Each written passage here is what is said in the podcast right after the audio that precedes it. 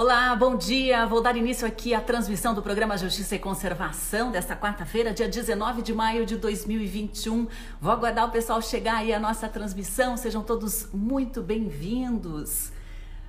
Helenise Sipinski da SPVS já está com a gente. Tizi, seja muito bem-vinda. Vou aguardar o pessoal chegar aí. Rafael Sobania já entrou com a gente. Aguardando o pessoal da Rádio Cultura de Curitiba se conectar aqui. A gente já inicia a nossa conversa, o nosso bate-papo e também as nossas notícias. Lili Matinhos, a Colsena, sejam todos muito bem-vindos. Se vocês quiserem participar aqui da nossa transmissão com comentários, perguntas e sugestões, fiquem sempre muito à vontade. André Toxek, seja bem-vindo. Bom dia, Juliana também.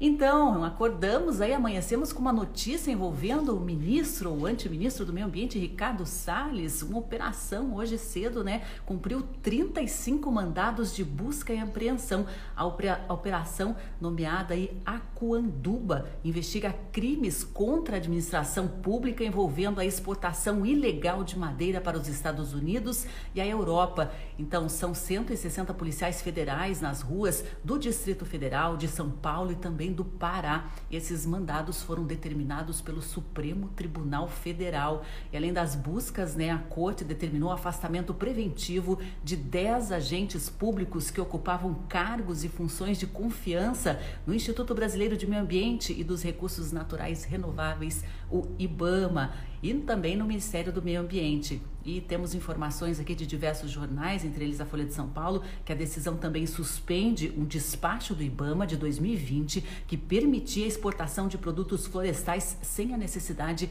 de emissão de autorizações.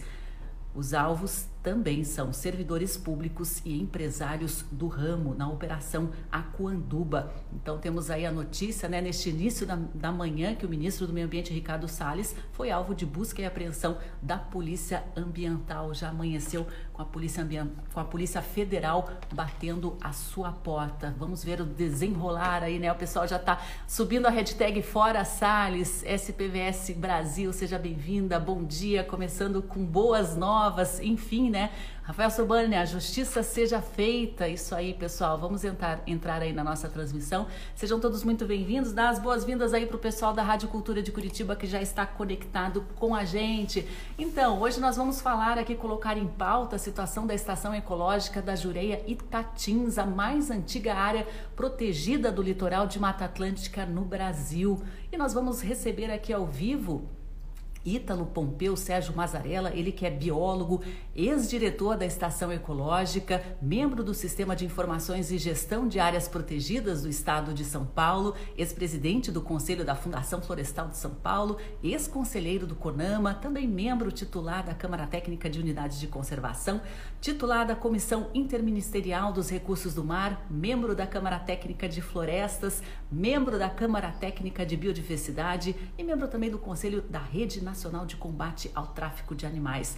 Hoje a gente vai antecipar um pouquinho a discussão que vai ocorrer agora à tarde, às 14 horas, né, no seminário Roteiros da Biodiversidade e que vai tratar justamente da Estação Ecológica da Jureia Itatins, que é a mais prístina, né, a mais antiga das áreas protegidas situadas no litoral da Mata Atlântica do estado de São Paulo. Pessoal, sejam todos muito bem-vindos, né? Lembrando que o nosso programa aqui é bastante interativo, a participação de todos é muito bem-vinda, né? Já vou colocar aqui o Ítalo em contato com a gente, ele vai fazer a entrevista por telefone, porque não trabalhei com redes sociais, mas não tem problema. A gente vai estar ao longo dessa conversa exibindo também imagens da estação ecológica para vocês compreenderem um pouquinho melhor da dimensão, da importância ecológica, da importância ambiental, da importância para a sobrevivência de todos nós brasileiros desse remanescente importantíssimo de Mata Atlântica que temos na região de São Paulo. Bom dia, Ítalo, seja muito bem-vindo. Tá me ouvindo bem? Bom dia, Sandra. Tudo bem? Tá, tô te ouvindo muito bem. Muito bom. Deixa eu ajustar aqui um pouquinho o áudio. Pessoal, se tiver muito alto ou muito baixo, vocês me avisam aí, ouvintes, tá? Para eu ir ajustando aqui o áudio.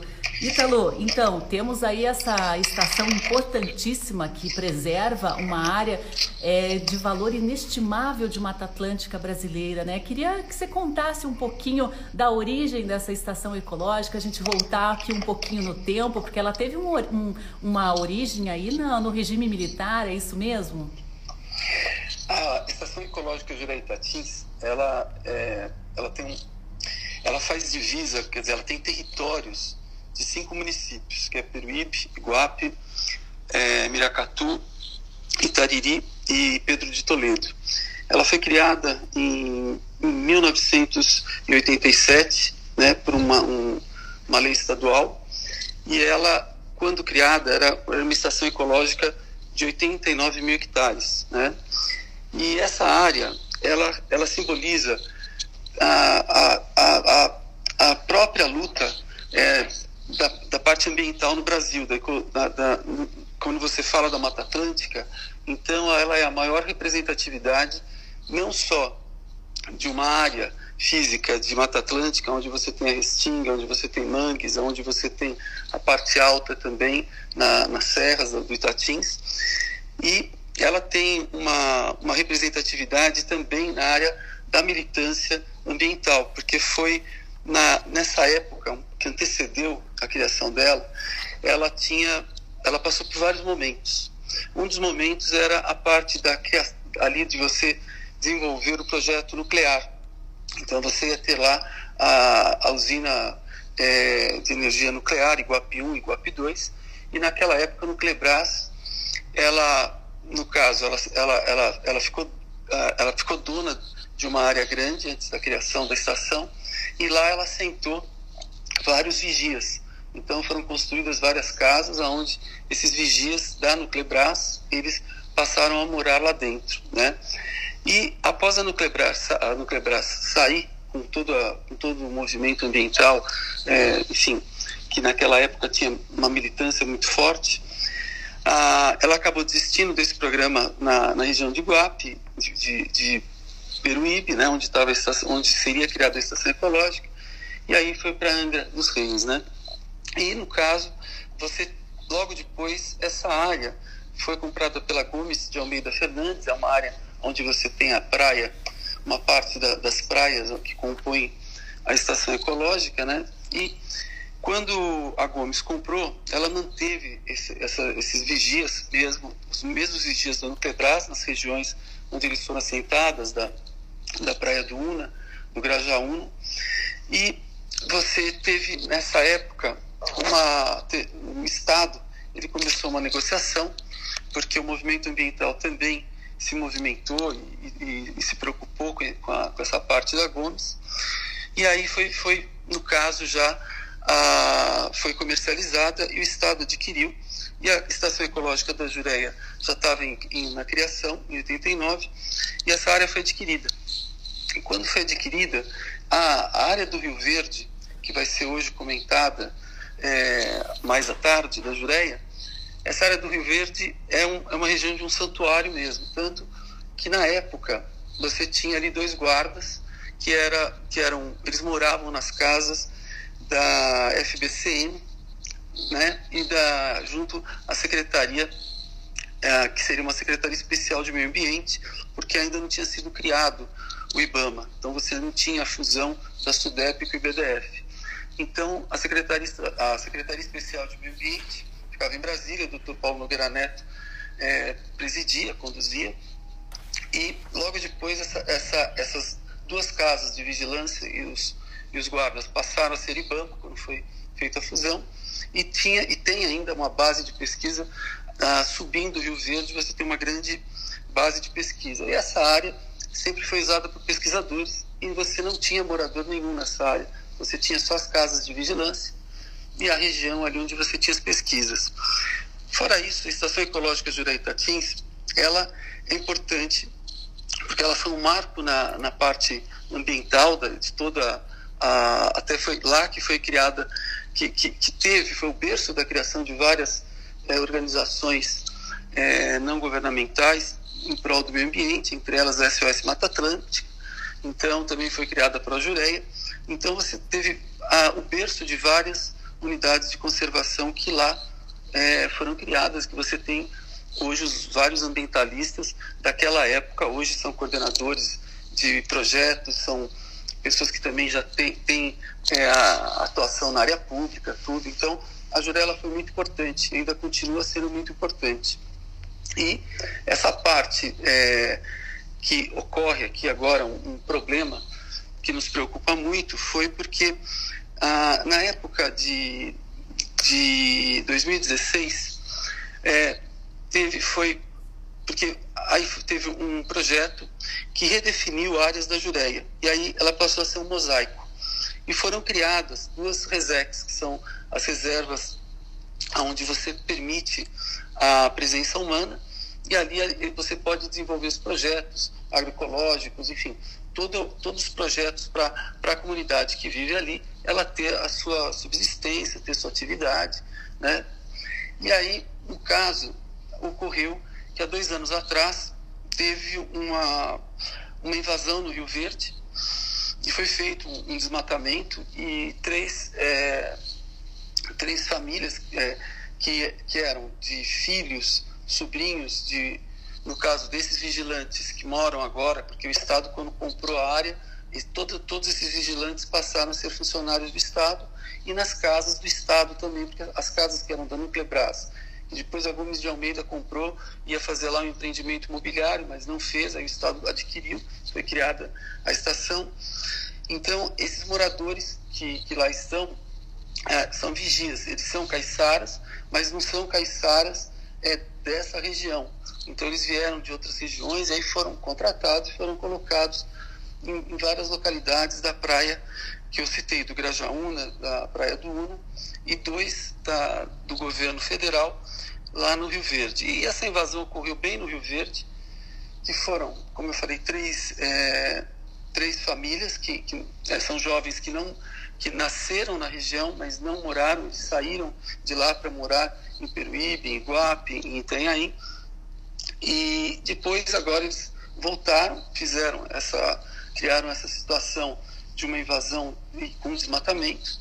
A Fundação é, Florestal, de imediato, ela, enfim, ela entrou com toda a parte judicial e ah, logo após, passado um ano, um pouco mais de um ano, teve na região do Prelado, que aí faz parte do, do mosaico da Jureia, teve também uma, um assentamento indígena de índios que vieram da região do Mato Grosso do Sul e, e, e entraram na, na, no mosaico da Jureia fizeram um, enfim, fizeram uma ocupação na área.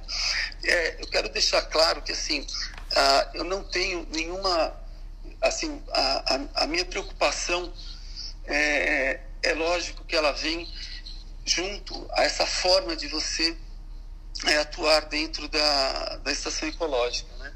Isso me preocupou muito e a Fundação Florestal nós acompanhamos é, junto ao CIGAP, nós tivemos várias reuniões para discussão disso e aí ficou claro, porque teve agora ah, recentemente o julgamento e ficou claro que essa área teve uma invasão, eles se, eles se colocaram como caiçaras, porque eles vêm de famílias caiçaras, né? são, são parentes, tudo, mas eles viveram fora da unidade.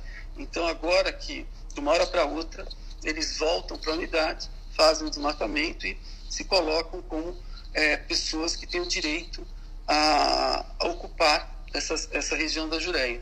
E que, na realidade, não, porque é uma situação que você tem outras duas áreas, que é somente para essa parte humana no caso, pessoas que são familiares, que têm uma situação, que são caiçaras, elas vão para essas regiões das reservas, né? Enfim, a, a, a, a Jureia Tins é importante. É, eu fico muito preocupado porque a, a situação que a gente vê é uma situação de uma unidade de proteção integral e que ela pode, é, ela está correndo risco, né, de ter uma situação que pode ser um, um, uma jurisprudência essas ocupações, se não for é, esclarecido tudo isso, e aí você acaba prejudicando, é lógico, toda a biodiversidade, que hoje em dia, como você vê, cada vez é mais raro você ter áreas onde você tem toda a biodiversidade, a parte de recursos hídricos, a parte, enfim, de você conseguir conter algumas áreas no Brasil. E essa, no caso, a Jureia, no sul do estado de São Paulo, ela é fundamental, porque ela tem diversos, ela tem um, ela tem um, um, um gradiente de, de, de áreas e biomas da Mata Atlântica que é muito importante você manter por equilíbrio, né? Bom, eu poderia aqui falar várias horas, mas também queria, assim, acho que eu fiz um panorama da área e da minha preocupação com o que está ocorrendo na área. Perfeito. Eu queria até te passar aí alguns comentários que o pessoal está postando, né? O Rafael comenta aqui que é uma das mais antigas, a região é espetacular. Clóvis Borges, diretor da SPVS, tu está com a gente aqui, está te dando um bom dia, comentando que você é um dos gestores que colaboraram com a proteção da estação ecológica da Jureia, né? Angela Kuczak, da Rede Pro UC, está dando um fora Salles aí com a notícia que a gente deu hoje cedo, né? Da operação aí que cumpriu 35 mandados de busca e apreensão, né? É, e o pessoal está comentando também a respeito né, da, da fundamental importância da proteção dessa uh, estação ecológica, né? É, o Clóvis Borges comenta, né? Ítalo e outros parceiros são os grandes responsáveis históricos por manter esta unidade de conservação. E a gente tem visto aí, né, Ítalo, que as ameaças, as pressões são frequentes. E, inclusive, a gente teve um manifesto assinado por pesquisadores científicos, representantes da sociedade civil ambientalista, né, a respeito dessa região do Rio Verde que o Ítalo está comentando, né, dentro da estação ecológica, né. E o manifesto comenta o seguinte: na estação, a região do Rio Verde é um dos trechos mais bem protegidos e preservados da Mata Atlântica brasileira, bioma que ocupava 15% do território nacional e que foi devastado pelo homem durante séculos. Hoje restam 12,4% da floresta original e a região da Mata Atlântica é habitada por 72% da população brasileira, que segue provocando impactos ao mesmo tempo que depende diretamente de seus recursos naturais. A região abriga 840 espécies vegetais, muitas delas ameaçadas de extinção e com alto grau de endemismo, ou seja, que só existem ali. Além disso, há um processo constante de identificação e descrição de espécies novas para a ciência. A região do Rio Verde também resguarda ambiente para diversas espécies vulneráveis e ameaçadas na nossa fauna.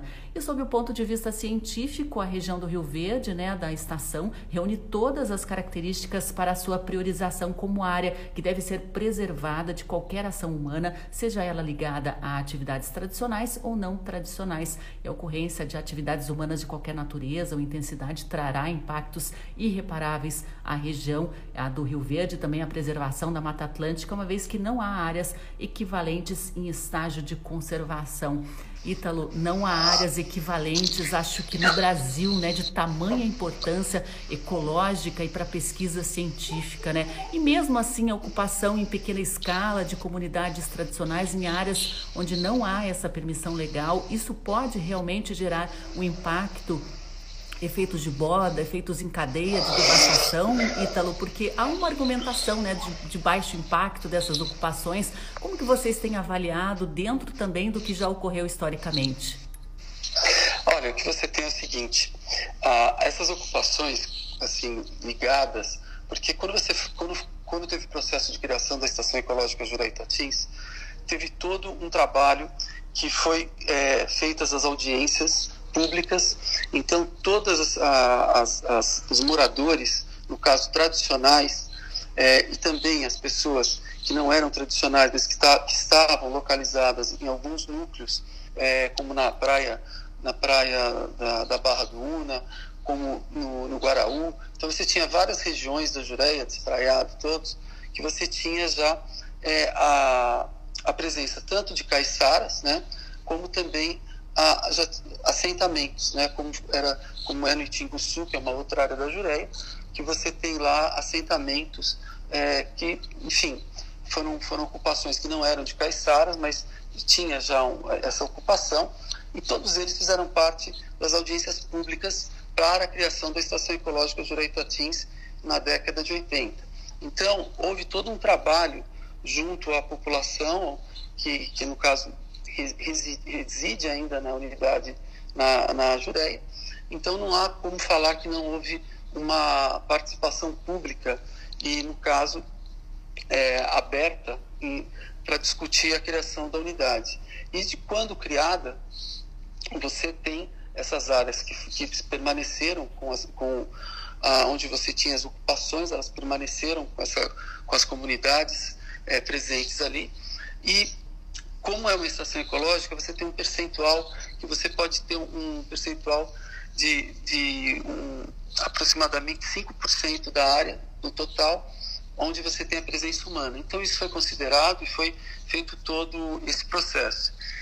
A Estação Ecológica Jurei Itatins, como você falou, ela é a unidade de conservação que melhor representa a, e é praticamente no estado de São Paulo e no Brasil também é uma das únicas. O estado de São Paulo é a única e no caso no Brasil é uma das únicas que tem esse que preserva esse ecossistema do litoral. Né? Então essa mata atlântica, onde você tem a região de mangue da Ilha do Ameixal, que é presente lá, que é um dos melhores mangues mais preservados que você tem no litoral paulista. Então é muito importante essa área, como a restinga e também toda a parte da Mata Atlântica de Umbrófila densa, tudo, quer dizer, ela é importantíssima. Quando a gente fala dos riscos que você perguntou, você tem riscos que já começaram há mais de, de 50 anos atrás, até mais um pouco, quando você tinha os assentamentos caiçaras, que, que houve toda uma mobilização, principalmente na região do Guarauzinho, perdão, na região do, da Cachoeira do Guilherme, e toda a Jureia como um todo, esses, você tem uma, uma movimentação de famílias caiçaras que iam se movimentando e iam sendo assentadas, né? iam procurando lugares e iam assentando. E a, a característica do caiçara é a roça de, que ele tem de mandioca, é a parte ligada à banana, é ligada a plantios de subsistência, tudo, e a parte cultural. Isso, há, já, como eu te falei, há mais de, de 40, 50 anos, você teve uma alteração nisso. Por quê? Porque você teve a, a, o, o, caso do palmito, no caso da jureia, você teve a extração de palmito, a extração da cacheta para fazer lápis. A João Faber tinha uma propriedade dentro da estação ecológica e ela comprava a cacheta de forma, enfim, geral, quer dizer, não era só de uma área que era dela, comprava, enfim, de todos os caiçaras que ali eh, cortavam e vendiam, como também o caso do palmito. Então, o palmito era uma, é, um, é uma forma de você, é, você faz o corte dele, né? cada, cada, cada, cada pedaço de palmito é uma árvore que você derruba e ela não volta ela, ela não tem brotamento para voltar a crescer. Então você está cortando uma árvore. Então, com o palmito, com a cacheta e com a caça, eles acabaram fornecendo esse material para empresas de palmito, que, se você for ver, elas ficam no entorno da, da, da, da, da Jureia, da estação ecológica, e esse fornecimento do palmito roubado do mato, ele foi fazendo com que a, a, a, os hábitos caiçaras fossem deixados de lado, porque você, você vendendo palmito, a cacheta e também a caça, mas principalmente o palmito e a cacheta, você tem um dinheiro que você ganha à vista ou, ou semanal, que na realidade eles, os caiçaras são explorados pelos proprietários de fábricas de palmito e comerciantes, e eles foram deixando os hábitos caiçaras também. Então, é, você teve uma perda muito grande de toda essa cultura caiçara. Né? Então, é, isso, isso preocupa bastante, porque o que é colocado na, na mídia,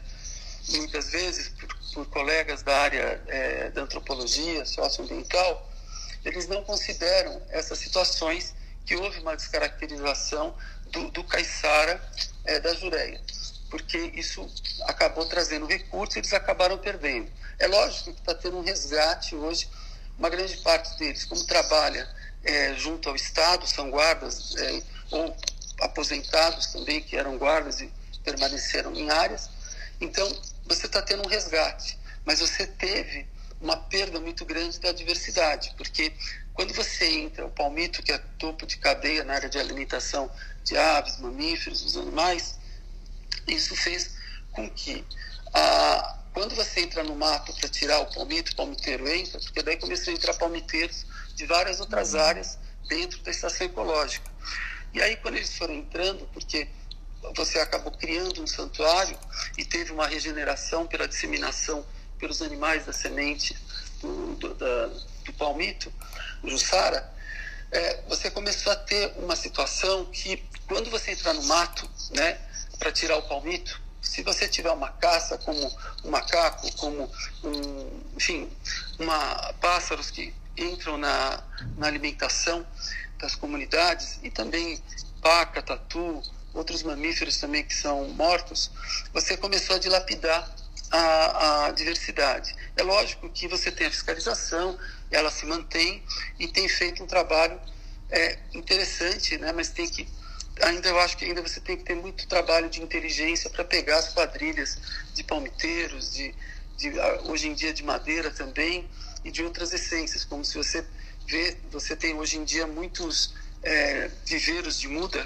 que vendem bromélias, orquídeas e várias outras espécies da Mata Atlântica que infelizmente são roubados dessas áreas de preservação.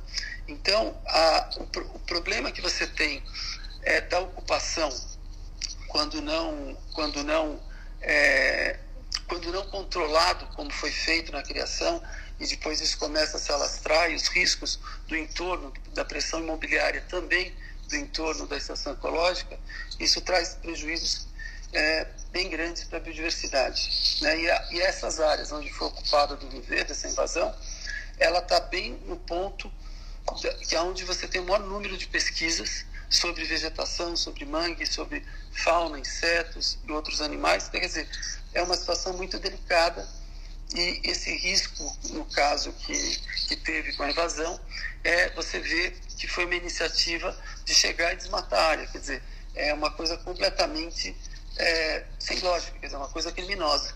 Né?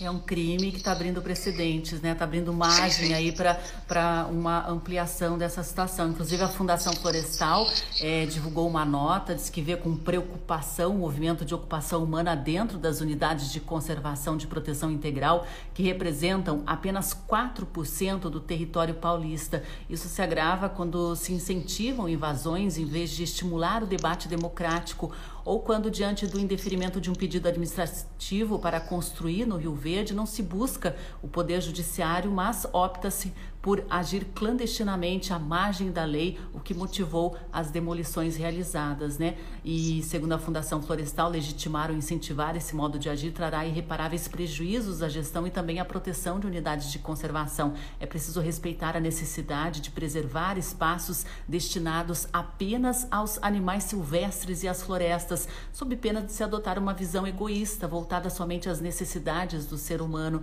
e, como consequência, colocar em risco o frágil frágil equilíbrio do planeta, relegando às futuras gerações ambientes naturais simplificados e empobrecidos com risco de desaparecimento de espécies como a onça-pintada, o muriqui do sul, o maior macaco das Américas, bem como a extinção de espécies vegetais raras que só ocorrem naquela região. É exatamente, né, Ítalo? É, a gente permitir uma ocupação desse tipo é um egoísmo também, né? Porque a gente já ocupou praticamente toda a área de Mata Atlântica que existia, restou muito pouco, né? Então não há é, como abrir uma brecha para esse tipo de ocupação, mesmo com essa alegação que foi feita que existia ali uma, um direito né, histórico, familiar de ocupação?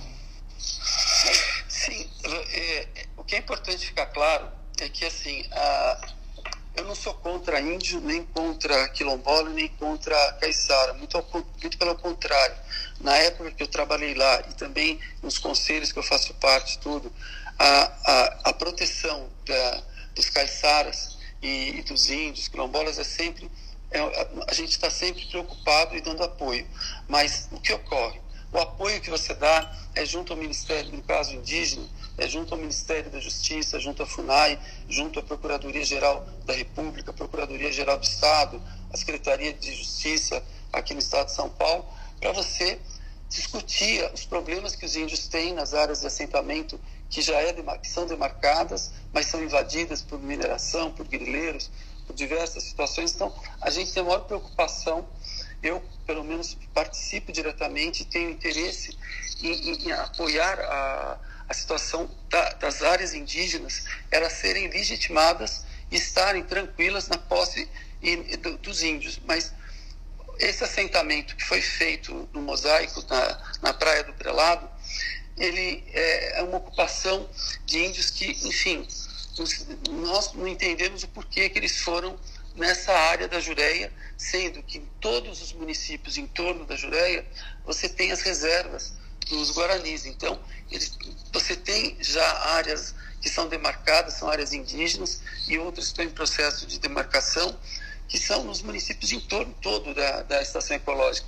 mas eles foram, no caso, foram, foram dentro da área da, do mosaico, na praia do Prelado, né, que, que, é, que também é, é, da estação ecológica, e fizeram lá a sua, a, o, seu, seu assentamento ali, né, a sua ocupação. E depois, na praia do Rio Verde, essa situação que você colocou de ter ido procurar justiça, ou até mesmo diretamente a Fundação Florestal, fazendo um, um, uma tratativa, é, um esclarecimento e toda uma um, enfim, uma conversa demonstrando o grau de parentesco, aonde que está morando, ou moram os avós, ou moram os pais, e aí você vê uma forma dessa pessoa voltar, mas dentro da localidade onde estão os, os parentes ali, sabendo que as casas são do Estado. Né?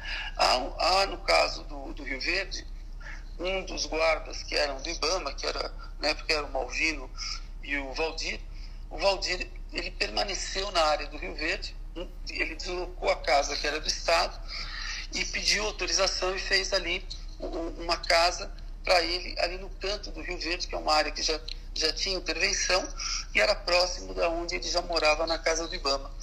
Então, assim, quando você tem uma tratativa, tem discussões, então você tem como discutir o retorno e a pessoa pode escolher as resecs, que são as áreas que foram criadas no mosaico, para o assentamento de tradicionais, né, de, de populações tradicionais. Então, assim, a forma como ocorre é, essa, esses, esses, essas duas situações na Jureia, que foi de, no Rio Verde, ah, o desmatamento e, e, esse, enfim, essa invasão, e depois a situação do, do, dos índios ali na, na, na Praia do Prelado, é lógico que, enfim, isso traz a preocupação que isso perdão, que esses fatos acabem passando a ser corriqueiros dentro de unidades de conservação e que isso não pode acontecer, porque essas áreas elas têm uma importância altíssima, como você falou, da, da biodiversidade da vegetação, da fauna, da, da, parte física e também de toda a, a, preocupação que se tem hoje em dia da água. Então, quer dizer, são os grandes, são os grandes pontos de nascente de, de, de, de, aquíferos, tudo. Então, é delicado. Quando você tem um pequeno desequilíbrio, como é o caso do mangue do Amichal, as áreas de mangue da Jureia, são berço de, de nascimento de várias espécies de peixes. Então, quer dizer, você não. E é uma situação que você precisa, quer dizer, é tanto direito ao mar, mas também direito à alimentação. Então, se você tem que ter esses berçários protegidos, para que nesses berçários esses, esses peixes saiam todos e vão, e vão, enfim, acabar sendo pescados em áreas, tudo, quer dizer, eles têm que ter essa, essa sinergia. Então, a preocupação com, com, essas, com essas invasões e ocupações é, fora de hora sem conversa, sem tratativas, é lógico que o movimento ambiental ele se, se movimentou, principalmente a, os ex-gestores da Jureia, os ex-secretários de meio ambiente, é, enfim, ficam extremamente preocupados. E foi aí que a gente é, entrou, dando todo o apoio, no caso a Fundação Florestal, cobrando também posições um pouco mais técnicas, jurídicas, tudo. E, assim, a gente vai estar sempre de olho, não só na Jureia, como nas outras unidades de conservação de proteção integral, que são as áreas que são santuários, porque eles têm grande importância. Não é uma situação tão simples é, quando a gente conversa. Tanto que você tem situações de, de é, vírus né, que você acaba trazendo. É, posso te citar da influenza, foi desenvolvida vacina é, para de um, de um laboratório junto com a academia canadense e que eles precisavam desenvolver em área onde você tem macacos, onde você tem que você vê pequenas coletas de sangue para ver e equiparar com a situação do sangue, onde você tem os reagentes, vendo como o vírus vai atuar, tudo. E depois você tem muito mais do que isso. Toda a disseminação das sementes, você tem que ter, como você falou, muriqui, porque ele come sementes grandes, que ele quebra, e aí, quando ele quando cai, o porco do mato, que tem o costume de, de ficar pisando, né, porque tem um bando muito grande, ele faz a parte de arar a terra, então, quer dizer, aquilo vai caindo, os frutos, as sementes, e aí que você vai desenvolvendo a floresta. Então, essa, essa, essa, esse casamento da fauna com a flora, com água, com a parte física é fundamental, não tem como você tirar um e achar que vai sobreviver, não, você tem que ter todo esse, essa, esse, esse, esse entrelaçamento todo da vida natural, da natureza, para você poder ter o aproveitamento, senão você não tem, você acaba tendo ou áreas de floresta que não, não tem fauna, então elas vão ficar é, prejudicadas, né? Então você tem que atuar preservando algumas áreas como, como representantes mesmo do, do, da parte ambiental para você estudar, procurar entender cada vez mais e ao mesmo tempo, como foi falado pela Fundação Florestal, o respeito, né? Então quer dizer, você tem que ter o respeito tanto à vida é, dos animais como das pessoas e também a importância dessas áreas para, enfim, da parte até de outras, de outros municípios, como o Parque Estadual da Serra do Mar, que, enfim, ele tem um, uma importância gigantesca também, mas é uma área que é mais na serra, mas é fundamental a, a parte ligada à conservação da área, dos aquíferos todos, né? Exatamente, né? Até a Viviane está comentando aqui, né, que a Guadalupe Vivicananda. A Guadalupe tá dando um alô aí pro Ítalo, né? Dizendo que ah, bom encontrá-lo cedo. Amiga. Exatamente. Ela diz aqui que o Ítalo foi também fundamental para os primeiros passos de regularização fundiária de unidades de conservação. Bom saber que uma pessoa comprometida como ele está nesse caso. O Clóvis Borges da SPVS comenta, né, que o governo de São Paulo criou duas unidades de conservação de uso direto na região, numa providência voltada ao respeito e reconhecimento de comunidades. E essa questão envolvendo o Rio Verde é inconcebível. O, a SPVS, inclusive, está parabenizando aqui a OJC né, por capitanear a agenda de proteção da Estação Ecológica da Jureia. Ítalo, Fábio Federman, Zé Pedro são os principais atores que lutam com esse objetivo. E ainda complementa que nosso papel é de pressionar a Fundação Florestal a manter essa pressão sobre a defesa da Jureia a partir de todos os recursos legais disponíveis. Como o Ítalo comentou, né, precisamos blindar essa área. Né? É um remanescente que não tem preço, é, precisa ser preservado de qualquer forma, né? Inclusive a gente vai estar à tarde com um seminário, roteiros da biodiversidade, e vai tratar justamente desse tema com diversas pessoas envolvidas na, na proteção de unidades de conservação.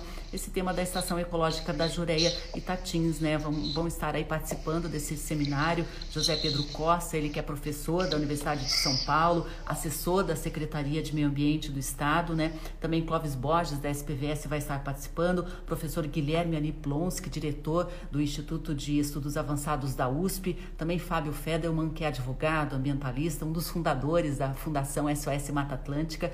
Vão estar participando também Ana Carneiro, que foi eh, moradora do Rio Verde, a Ângela Cuxac, diretora da Rede Pro Unidades de Conservação, e Braulio Dias, professor da Universidade de Brasília, da UNB, e também é secretário executivo da Convenção da Biodiversidade. É um momento realmente de mobilização de todos os atores, né? Hoje à tarde vocês vão estar discutindo e o que vocês esperam, né? É justamente informar as pessoas a respeito do que está ocorrendo e de tudo que está envolvido nesta invasão que, que é emblemática, assim, que tem, pode ter um impacto em cadeia em outras unidades de conservação do Brasil? Sim, sim. Se você, nesse caso da Jureia, é, esse grupo que vai estar hoje à tarde é, fazendo também essa discussão, trazendo a discussão e, enfim, abrindo para participação, tudo, é, o que ocorre? A, as áreas de proteção integral, da, as unidades de conservação, é fundamental que, você, que essas áreas sejam protegidas. No caso da Jureia, eu fico muito contente de ter o, o Borges da SPVS, né, o Clóvis, a, a, a própria a eh, Guadalupe, que, enfim, enfim, a gente tem também vários trabalhos é, nessas áreas de conservação juntos, tudo, e outros colegas. Agradeço a participação e, e é fundamental. É, até você citou o, o deputado Fábio Feldman, ele foi deputado federal e ele foi um deputado constituinte e que escreveu, no caso, ele fez toda a parte né, do capítulo de meio ambiente e também da defesa ao consumidor. E ele foi sempre, como você falou, ele foi, foi um dos criadores do SOS Mata Atlântica e ele tem um papel fundamental nisso, na, na discussão e, na, enfim, e no, e desenrolar dessas situações, como também o Zé Pedro, que foi o primeiro secretário estadual de Meio Ambiente do Estado de São Paulo e foi secretário de Biodiversidade por dois governos né, na, em Brasília Então, é uma pessoa que conhece muito bem essa parte da, da importância das unidades de conservação. E ah, você vê que o apoio que a Jureia tem, ela não é o apoio só do Estado de São Paulo, dos ambientalistas e dos, e dos técnicos, dos eh, cientistas todos de São Paulo, não. Você vê pela SPVS, você vê pela Guadalupe, você vê participação do pessoal de Santa Catarina, o pessoal do Rio de Janeiro e vários outros estados, porque a preocupação é a mesma. É você pegar um santuário, a Jureia é um símbolo dessa da, da, do movimento ambientalista no Brasil. E você, se você não não não for rápido nos esclarecimentos, por isso que hoje à tarde é importante, porque o que nós vamos fazer é deixar claro, mas esclarecendo fundamentando isso com toda a parte legal e técnica, quer dizer, uma discussão onde você demonstra não só a importância, mas toda a trajetória é, legal da criação e, e, e, das discussões, tanto na Estação Ecológica Jureia Itatins, como no mosaico da Jureia todo. E se você deixa a situação é, passar dessa invasão, aí você vai ter uma situação, uma jurisprudência, que em todas as outras áreas vão poder então voltar. Então, no meu caso, que eu fui diretor da Jureia, então meu filho nasceu quando eu era diretor, então o meu neto vai nascer e pode reivindicar também a área. Quer dizer, não é bem assim. Tanto que no próprio SNUC, que o Fábio Feldman também foi o, o, o, o que fomentou, que fez as reuniões no Brasil inteiro e foi o autor, o próprio SNUC defendeu os caiçaras e defende a, a, a, a parte caiçara e definiu isso. Então, o que ocorre agora? Você está indo numa contramão. Então, o que nós queremos é esclarecer isso daí e fazer com que permaneça a, a, a, as posições que foram discutidas, que foram esgotou-se, enfim, todas as tratativas, foi criadas as unidades.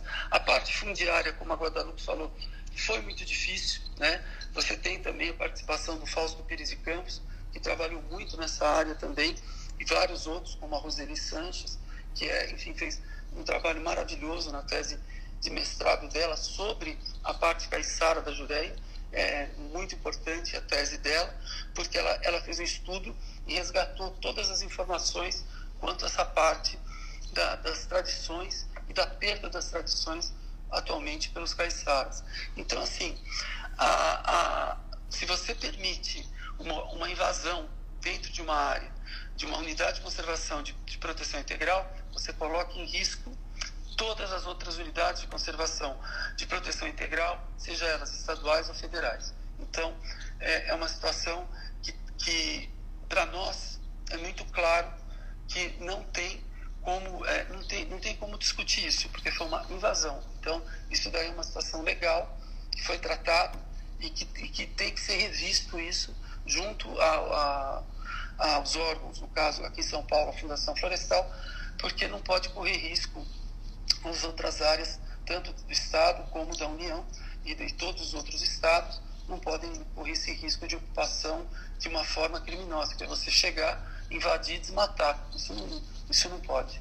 Não pode, é crime, né? Não tenho que se discutir a respeito disso. O pessoal que está chegando aí agora, né? A gente está conversando ao vivo aqui com Ítalo Pompeu Sérgio Mazarella, ele que é biólogo, ex-diretor da Estação Ecológica Jureia Itatins, membro do Sistema de Informações e Gestão de Áreas Protegidas e de Interesse Ambiental do Estado de São Paulo, né? Ó, o Jean Guimarães está dando os parabéns aí pelo seu trabalho. O Ítalo está perguntando se é possível visitar a Estação Ecológica. O Sobânia está comentando aqui, a estação abriu abriga mais de 314 espécies é, de aves, né? algumas ameaçadas de extinção, como o gavião pombo pequeno, sabiá pimenta. Pessoal é, que está acompanhando a nossa live, a gente está conseguindo monetizar aqui as nossas transmissões, o nosso programa, né? por meio de selinhos aí que você pode adquirir. O que vocês puderem fazer para ajudar também aqui o Observatório de Justiça e Conservação nas ações e nas campanhas, né? Qualquer contribuição é muito bem-vinda, né? E olha que bacana, agora o Instagram permite a gente monetizar justamente para financiar esse tipo de produção de conteúdo diária que a gente tem feito. Muito obrigada aí pela, para o aplicativo e para todos aí que estão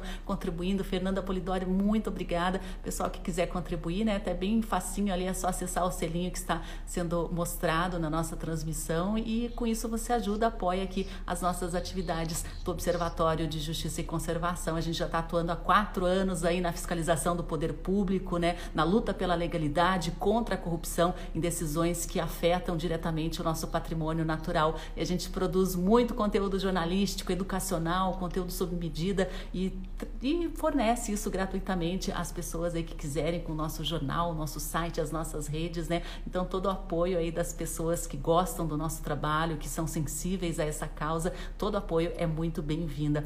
Olha, inclusive, né, vamos perguntar aqui para o Ítalo a respeito dessa visitação que Jean Guimarães, nosso diretor aqui do Observatório, está tá perguntando que o que, que é permitido, o que, que é proibido. A gente até exibiu algumas imagens aqui durante a nossa transmissão do, da Grande Reserva da Mata Atlântica, né, da série documental, mostrando até algumas atividades esportivas aí, mas o que, que pode, o que, que não pode na estação ecológica da Jureia Ítalo?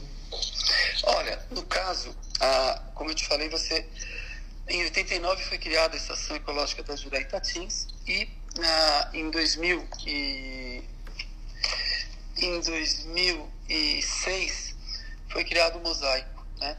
Mas você tem áreas de visitação pública. Então, essas áreas de visitação pública, você pode visitá-las, você pode fazer trilhas, você pode fazer nas cachoeiras, você pode estar lá nadando, ficando nas pedras ali sentado, fazendo, enfim, uma, uma, uma, vendo a parte cênica da floresta toda. Você tem praias que são abertas a tanto a visitação, ao turismo, que tem camping. Então, quer dizer, você tem no zoneamento da estação, no caso, no zoneamento hoje do mosaico é, de unidades de conservação da Estação Ecológica da, da Juré Itatins, é, você tem as áreas que não são da estação ecológica, mas que são áreas onde você pode fazer o turismo, que você pode tranquilamente conhecer, você pode, como eu te falei, andar em trilhas, fazer esportes, é, enfim, tem várias cachoeiras. Tem, enfim, é super interessante e importante que as pessoas conheçam a área da, da, do mosaico da Jureia Itatins e alguns pontos da estação ecológica que também tem pontos onde é possível o turismo, a visitação. Então, é, você pode entrar em contato é, direto no site da Fundação Florestal e aí você entra na parte relativa ao mosaico da estação, é, mosaico de áreas é, de conservação Jurei Tatins, e aí você vai ter toda essa parte onde você pode visitar, onde você pode ir, sem trazer é, assim, impactos para a região. Ah, então, você tem, então, quer dizer, tem uma situação oficial de turismo. Então, é uma situação que é legal o turismo, é importante o turismo e é importante que as pessoas conheçam e saibam que essas áreas, elas são de todos, são áreas públicas. Então, quer dizer, não é que é uma área onde você está protegendo por uma ou por duas pessoas, você está protegendo um bem público que é de todos. Mas por isso é que tem que ter regras onde você discute tanto a ocupação como também essa parte que o, o enfim, colega perguntou do turismo, né? Então, é permitido sim, e tem várias áreas onde você pode visitar, que são abertas e é importante a visitação. Sim, né? O turismo feito de forma correta, ele é um grande ativo econômico também, né? Mas é preciso muito, muito controle, né? Algo muito sério. Queria agradecer muito aí o Leonel, né? Que comprou o nosso selo. Leonel, muito obrigada. Fernanda Polidoro também. A Celina Yoshihara, pessoal, Juliana Maier, muito obrigada mesmo pelo apoio. A contribuição de vocês é muito importante para a manutenção das atividades aqui, né? Queria agradecer também o pessoal da SPVS, da Grande Reserva Mata Atlântica. Estou exibindo aí o episódio número 17 do, da série Histórias da Grande Reserva. Vocês podem conhecer um pouquinho mais né, do histórico de criação, de exploração, de como está hoje a situação de preservação e de fiscalização, além das pesquisas desenvolvidas. Né? Esse episódio está incrível, tem muita informação, muita gente boa participando aí. Ítalo, então agora às 14 horas, quem quiser conhecer um pouquinho mais dessa discussão, como que está a situação né? Até a Eliane perguntou se houve sanções para essas pessoas que fizeram essas invasões e desmatamento. Quem quiser saber um pouquinho mais pode participar do seminário logo mais às 14 horas. É isso, né? Isso mesmo, isso mesmo. Uhum. Eu vou deixar aqui o site para quem quiser participar, né? Vocês têm que acessar iea.usp.br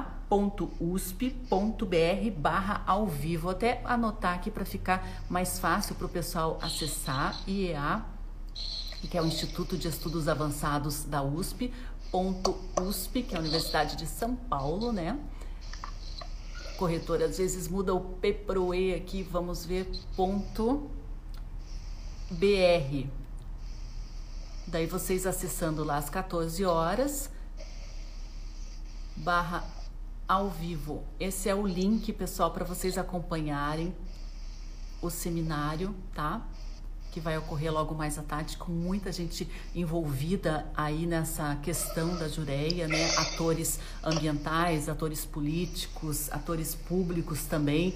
É, inclusive, olha que interessante, né? Tem uma postagem aqui do Araquém Alcântara que conta um pouquinho da história. Acho que cortou ali, né? Ah, que pena. É, conta a história, né? Da criação da estação ecológica, né? Que foi uma vitória ecológica histórica da sociedade essa criação. Mas acho que cortou o post ali. Mas de qualquer forma, é, tá no nosso stories ali que eu coloquei ontem à noite. Muito interessante essa lembrança aí do Arauquém Alcântara, esse grande é. fotógrafo, grande documentarista, né? E são tantas pessoas, Ítalo, na, ao longo dessas décadas que se envolveram na proteção, né? Eu acho que é justamente isso, até a SPVS comentou, né? Que a, a sociedade tem um papel fundamental de proteger, né? Porque nem todos entendem, nem todos sabem, têm as informações para compreender a dimensão da importância da estação ecológica da Jureia. É muito importante a sociedade abraçar essa causa também. Sim, com certeza. Fundamental. É fundamental. É, até a SPVS aqui reforça o convite para participar do seminário daqui a pouquinho, né? Não deixem de participar à tarde, esse seminário promovido pelo Instituto de Estudos Avançados da USP, aqui pelo Observatório de Justiça e Conservação e pela SPVS Brasil, Sociedade de Proteção e Vida Selvagem e Educação Ambiental. Ítalo, acho que demos o recado aí, né? Queria agradecer demais a sua disponibilidade. Se quiser deixar um, uma última mensagem para o pessoal aí, fique à vontade. Ah, tá ótimo.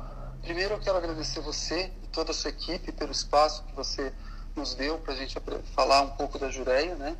Quero agradecer também a todos os seus ouvintes, quero agradecer a SPVS, o Clóvis, quero agradecer todas a, a, participação dos pesquisadores, ONGs e pessoas comprometidas com essa parte da conservação, né? E, e colegas que estão ouvindo, que, que, enfim, eu sei que eles vão estar, tá, é, a gente vai estar tá conversando futuramente aí à tarde novamente sobre esse tema, mas agradeço a todos que participaram. E, assim, teu programa Justiça e Conservação, você está de parabéns. Eu é, fico muito contente em saber dessa, desse teu trabalho que você desenvolve e pode contar com o nosso apoio também e a gente vai estar tá participando mais é, junto aos, aos, enfim, junto ao, ao seu trabalho, viu, Sandra? Muito obrigado mesmo. E obrigado a todos. Tá? Deixo um grande abraço aí para todos que estão ouvindo. Eu que agradeço, muito obrigado, Ítalo, pelas suas informações, pela sua atuação, pelo seu trabalho. E a gente vai estar acompanhando, participando aí do seminário logo mais. Deixei o link aí. Um abraço, Ítalo. Bom descanso abraço. aí. Até mais. Tchau, tchau. tchau. tchau. Liberar aqui o Ítalo, né?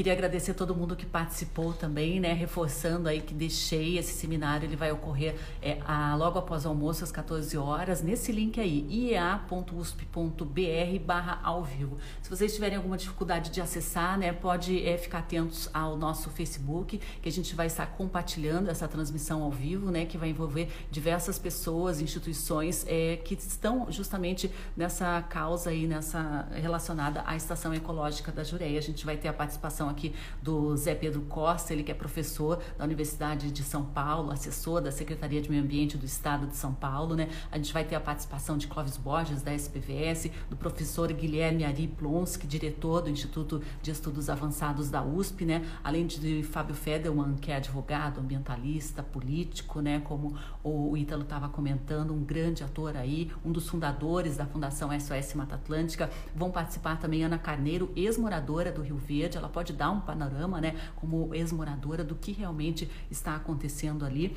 A Angela Cux, diretora da Rede Pro Unidades de Conservação, a Rede Pro UC, e também vai ter a participação nesse seminário de Braulio Dias, professor da UNB e a secretária executivo da Convenção da Biodiversidade. Então, é vai ser uma discussão bastante interessante aí agora à tarde para a gente compreender né, a Estação Ecológica da Jureia, que é um marco da uma conquista histórica do movimento ecológico, do movimento ambiental, nessa né, demarcação dessas áreas de proteção integral. E ameaças são constantes, né? Invasões, desmatamento, e é importante a gente estar bem atento e fortalecer também a ação das instituições com o nosso apoio.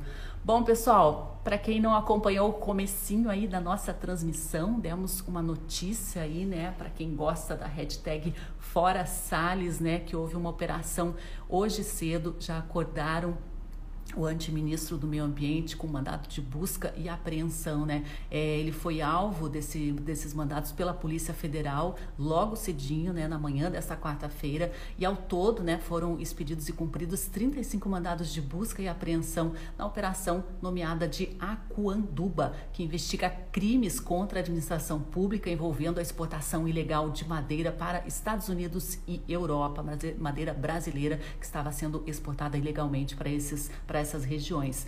Então, são 160 policiais federais que estão nas ruas logo que amanheceu, né, nas ruas do Distrito Federal, de São Paulo e também do Pará. Os mandados foram determinados pelo STF, o Supremo Tribunal Federal. E além das buscas, né, o STF determinou o afastamento preventivo de 10 agentes públicos que ocupavam cargos e funções de confiança no Instituto Brasileiro de Meio Ambiente e Recursos Renováveis, o IBAMA, e também no Ministério do Meio Ambiente. Temos o afastamento preventivo, então, de 10 funcionários públicos.